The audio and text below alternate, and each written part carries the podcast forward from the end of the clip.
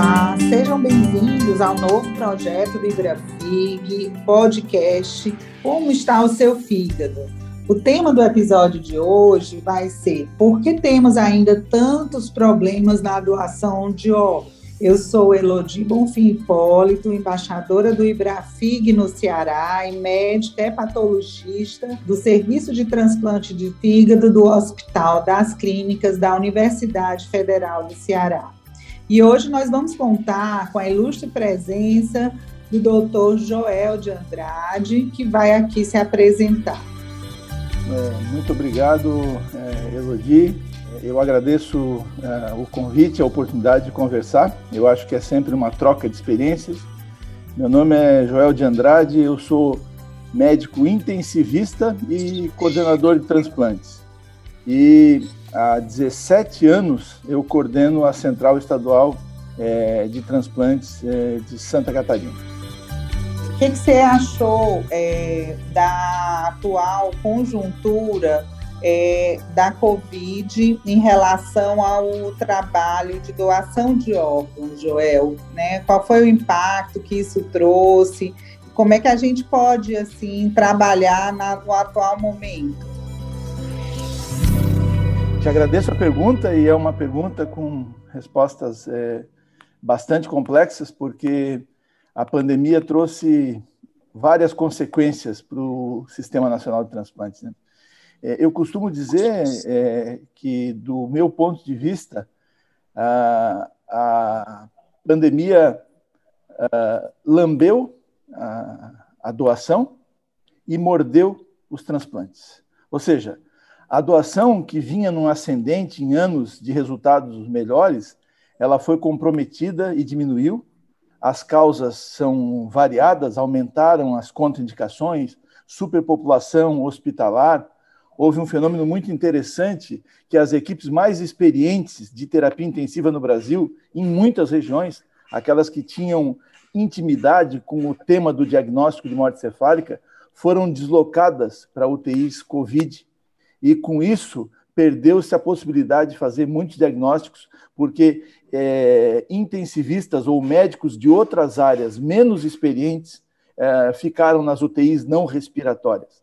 Além disso, o contato com as famílias é, passou a ser muito precário na maior parte dos hospitais. É, o contato das famílias com seus familiares e com os profissionais de saúde que atuam nas UTIs, prejudicando um vínculo que é fundamental para o momento é, da entrevista.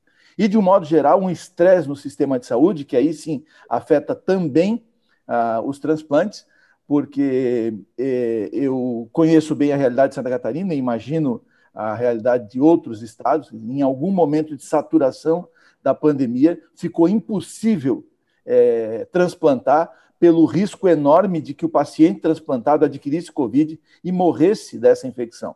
Então, pesando o risco-benefício é, do transplante, várias equipes de Santa Catarina inativaram por meses, equipes de rim, equipes de fígado, e voltaram a transplantar é, bem depois, atrasando né, é, todo o sistema e prejudicando os resultados. Por isso que eu comento sempre que é lambeu a doação, diminuiu a doação, mas o transplante mordeu, porque enquanto a doação ah, ficou restrita, em muitas é, realidades, que inclui o estado de Santa Catarina, o transplante foi é, paralisado. E não foi paralisado por nenhum tipo de falta de vontade, foi paralisado porque não havia como tocar adiante com riscos razoáveis. Nós perdemos, é, na sua percepção, também doadores é, por estarem contaminados, é, Joel, aí na sua experiência com Covid? Sim, mas eu te diria que poucos. Uh, por que, que eu falo poucos? Porque uh, a partir do momento que a pandemia se instalou, eh, nós fomos. Uh, o Ceará, eu acho que foi o primeiro estado brasileiro a implantar a triagem de doadores com RT-PCR. Se não foi o primeiro, foi um dos primeiros. E nós viemos entre os cinco primeiros. Mas a partir do momento que nós implantamos, a perda por doadores, de, de potenciais doadores contaminados, ela foi muito pequena.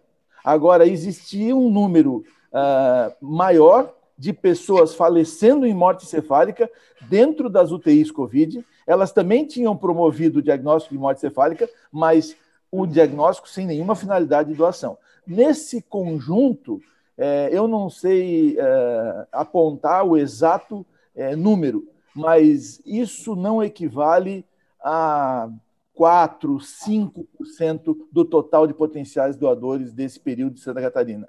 Por outro lado, a, a, embora a gente tenha evoluído é, na detecção, ficou nítido uma dificuldade enorme de operacionalizar alguns processos de diagnóstico de morte cefálica, como eu disse, em UTIs que tinham equipes de intensivistas ou não intensivistas sem experiência no diagnóstico de morte cefálica, até porque isso hoje é exigência do Conselho Federal de Medicina. Os médicos têm que ser capacitados. Então, houve um crescimento da dificuldade nessa área. Mas o impacto da Covid na contaminação de potenciais doadores não foi tão grande quanto o impacto da Covid no sistema de saúde de um modo geral. É, eu sou um exemplo disso que você está citando, né? Eu sou hepatologista e fui obrigada a atuar como intensivista no Hospital de São José de doenças infecciosas, né? Justamente porque o meu hospital de 120 leitos virou uma imensa UTI, né, de pacientes entubados, isso especialmente na primeira onda. Então, assim, apesar da gente ter sido treinado com a grande contribuição aí da AMIB, né, e também da Sociedade de Emergência, né, obviamente nós não estávamos capacitados como intensivista, né, certamente. É, e eu queria, assim, é, entender qual a mágica, né, ou digamos, essa, esse acolhimento que é dado, né, em Santa Catarina, para a gente ter tantos sims, Joel, né? Assim, é, eu sei que essa é uma pergunta complexa, mas a gente pode desmembrar, né? Vamos dizer assim, é, quais são os papéis, por exemplo, de quem aborda, da central, do intensivista, por exemplo? Então, outra vez agradeço a tua pergunta e é, é esse aspecto talvez seja um dos aspectos que nós mais nos orgulhamos é, de ter desenvolvido em Santa Catarina. Em 2008, eu tinha um pouco mais que três anos na Central Estadual de Transplantes e fiz um treinamento na Espanha. O meu primeiro dia de treinamento foi um, um curso chamado Curso de Comunicação de Malas Notícias. Não entendi muito bem o contexto daquilo e depois que acabou o curso entendi perfeitamente era um curso para treinar os profissionais de saúde em técnicas de comunicação, em como entender as famílias, em como acolher as famílias, em como desenvolver laços, vínculo com as famílias. Ele não focava na doação, mas colocava que a doação era um efeito colateral dessa boa relação. De volta ao Brasil, eu vendi essa ideia na Secretaria da Saúde. Em 2010, nós trouxemos dois monitores justamente as duas pessoas que criaram esse curso na Espanha, e fizemos um treinamento é, amplo, uh, com pessoas até de vários estados brasileiros, para começar um núcleo brasileiro, e, e formamos, é, hoje nós somos sete instrutores no estado de Santa Catarina. E a partir dessa experiência, e com orçamento garantido para desenvolver esses cursos periodicamente, nós treinamos mais de 800 profissionais de saúde de Santa Catarina, um bom, uma boa parte deles médicos, outra enfermeiros, também psicólogos, assistentes sociais, mas a maior parte, 95%, médicos enfermeiros, em técnicas de comunicação. E aí, veja bem, Elodie, nós somos 160, 170 coordenadores hospitalares, mas nós temos 800 pessoas treinadas. Eu sempre digo que a maior contribuição para o sistema de saúde de Santa Catarina do SC Transplantes não são as doações, foram essas capacitações em, em comunicação e em qualidade de atendimento. Muita gente se engana e acha que as famílias elas é, é, vão doar se forem treinadas, educadas. As famílias vão doar ou deixar de doar se elas forem bem tratadas. E bem tratadas não é só um tratamento técnico adequado, não é os catéteres, as drogas na hora certa. É junto com a parte técnica um, um trabalho humano de acolhimento, de uh, comunicação adequada. Então, isso é fundamental. Eu vou dar o exemplo que eu mais gosto disso. Né? Uh, muitas vezes, quando, por exemplo, a mãe de um garoto que caiu, bateu a cabeça, caiu de um skate, bateu a cabeça, e está se queixando e dizendo maldito skate, maldito skate, maldito skate, o que ela está dizendo é que ela tem uma culpa muito grande em relação àquilo que aconteceu. E se você se aproxima dessa pessoa, e se você divide com ela a possibilidade de que ela está se sentindo culpada e diz a ela que não é culpa dela, que foi um acidente, acidentes acontecem, pois você ganha essa pessoa próxima de você. E depois, no momento da entrevista, isso é fundamental. Uh, no Brasil, muita gente faz um treinamento raso em entrevista, pega o atalho e vai direto naquilo que quer, que é a doação de órgãos aí ouve não e culpa a família por não ter trabalhado, é, por não ter entendido direito. Quer dizer, é que a, a entrevista foi mal feita. Né? É, é um outro exemplo, e encerro, ah, quando a pessoa é, conjuga o verbo no presente, o nome do paciente internado na UTI é João. Quer dizer, o João é, o João está, ela está dizendo que o João está vivo. Então precisa que a família conjugue o verbo no passado. O João foi, o João era, para que ela dê sinais de que entendeu que ele está morto. E se ele não está morto, eu não posso fazer entrevista. Eu tenho que esperar a família entender a morte para fazer entrevista. Então, desculpa ter me alongado, mas esses são elementos essenciais da questão do treinamento em comunicação, e isso faz toda a diferença no trabalho que a gente faz em Santa Catarina.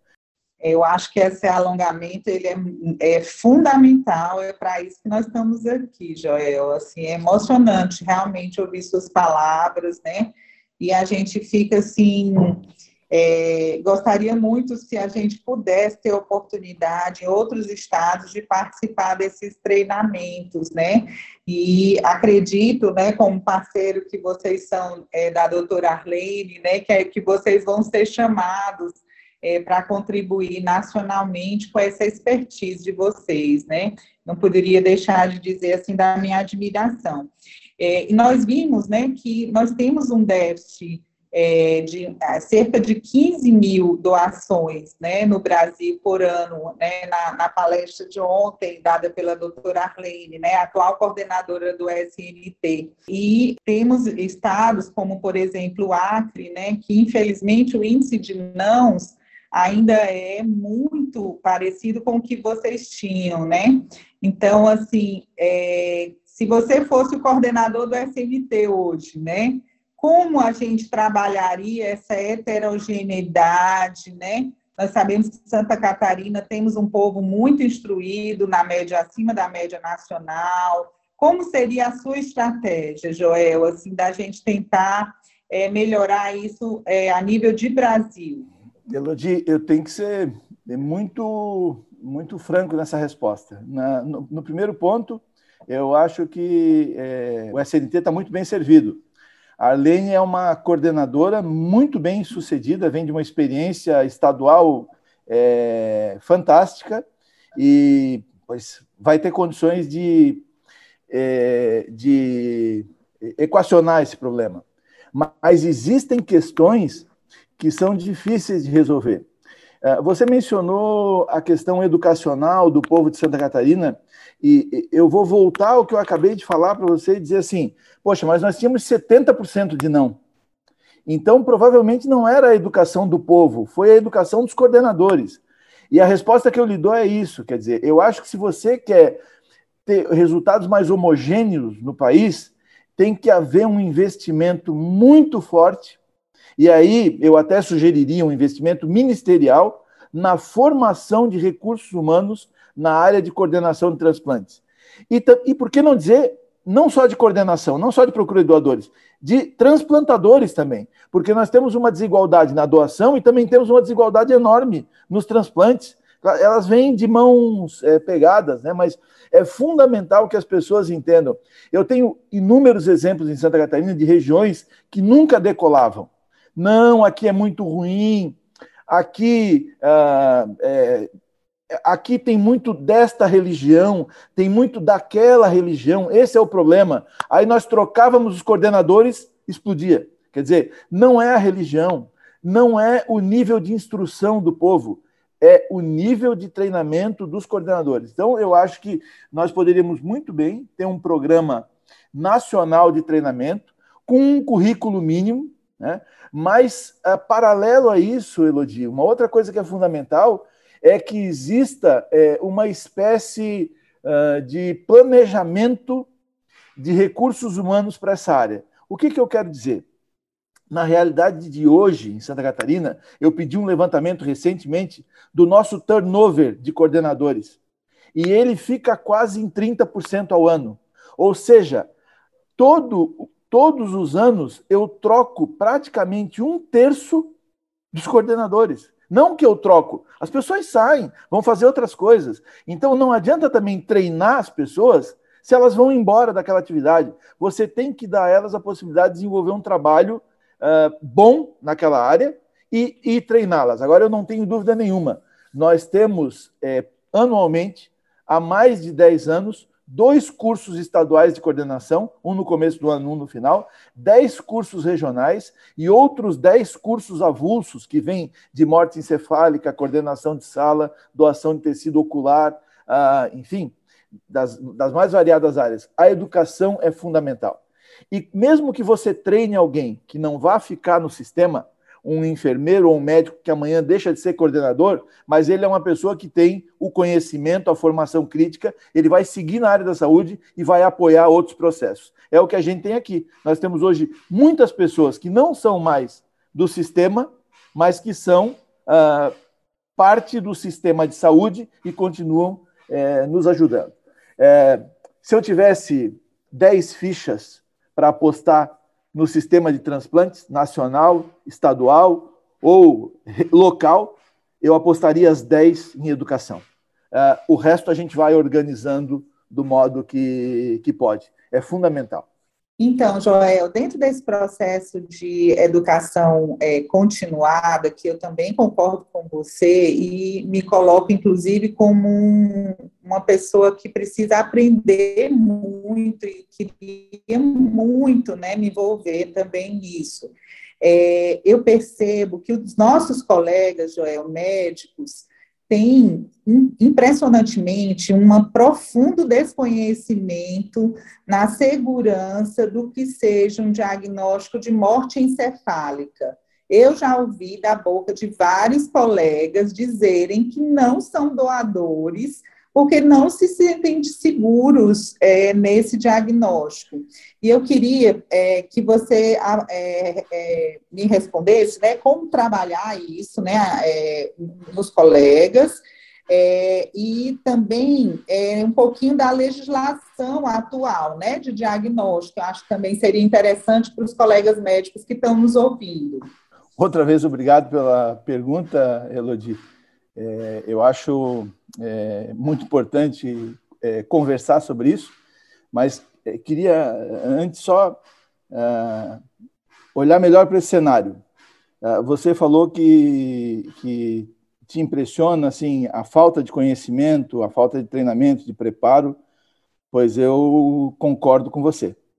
Mas se na minha posição, por exemplo, coordenador estadual de transplantes, eu detecto isso no lugar que eu moro, uh, e isso é um óbice para que se desenvolva melhor o sistema, qual é a minha responsabilidade? A minha responsabilidade é promover de forma irrestrita educação e treinamento nessa área.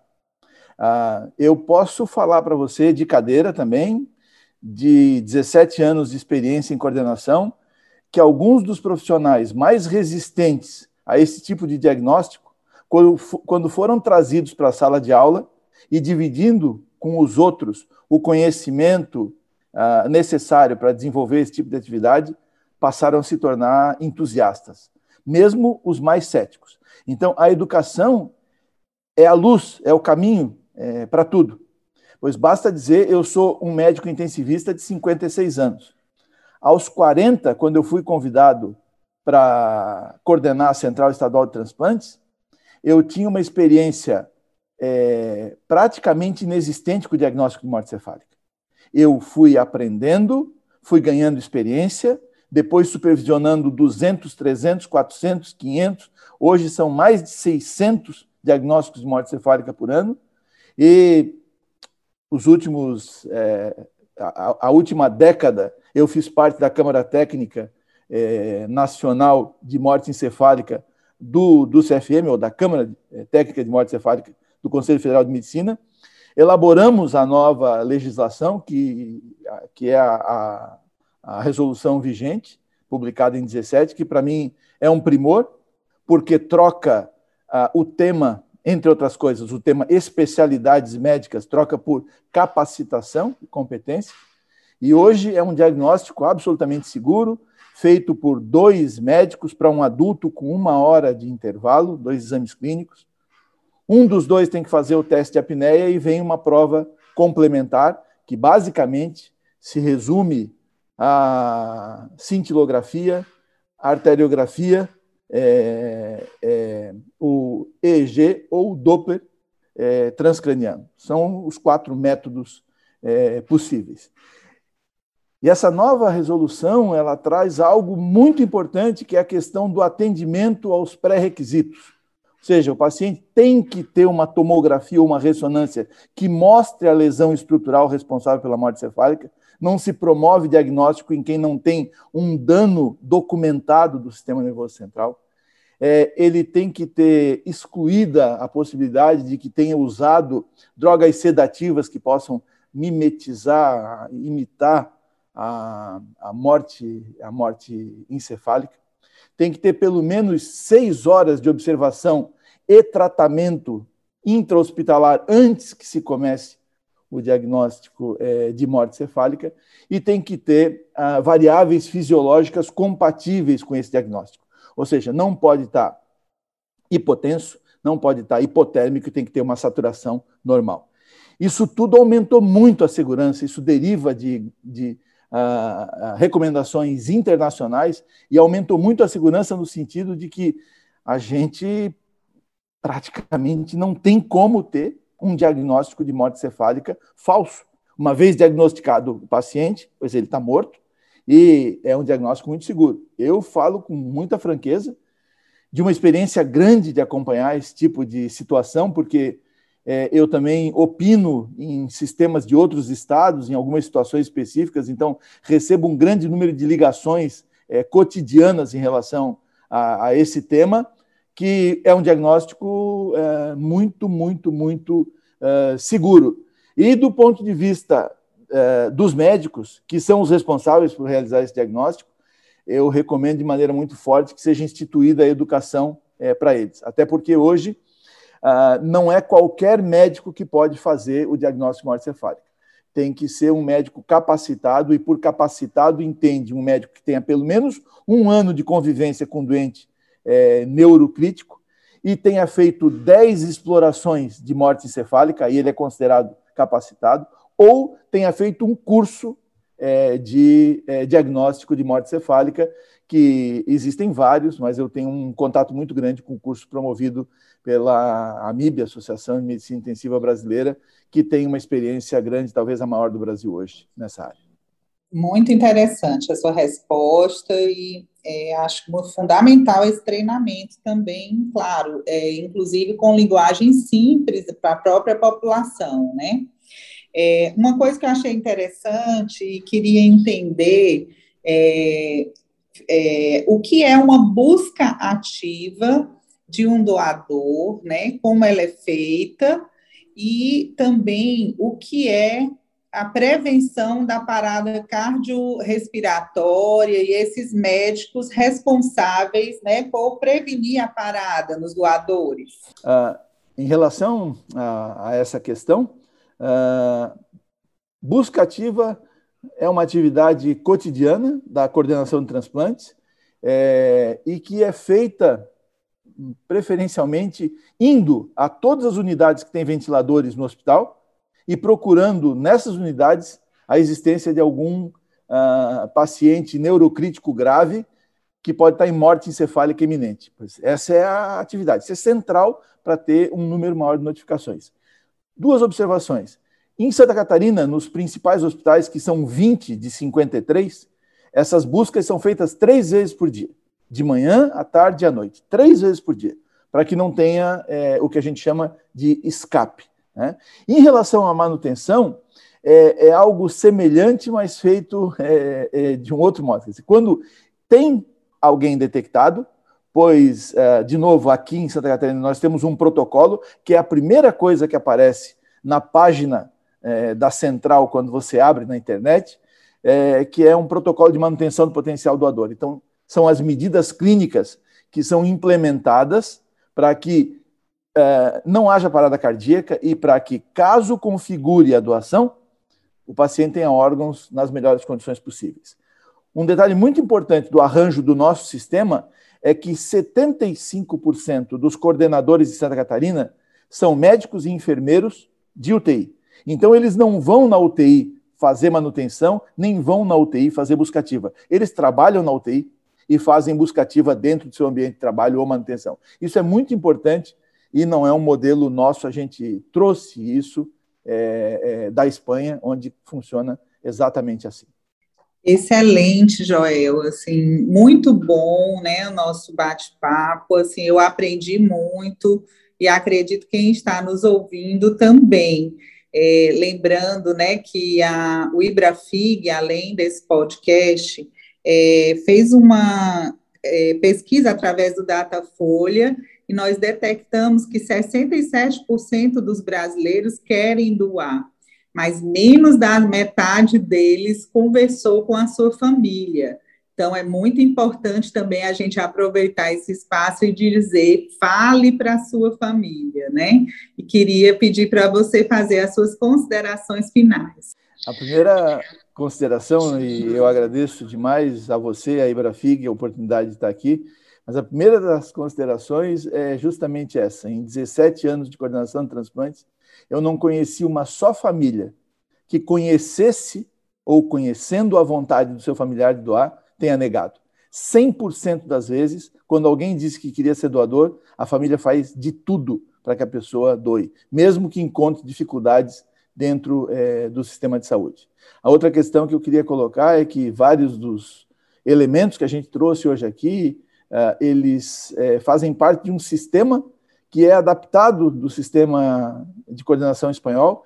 Cada um pode desenvolver o seu sistema, mas o importante é que a gente deve ter um modelo para conseguir é, é, evoluir dentro da questão das doações e atender a essa demanda tão uh, séria do sistema público de saúde.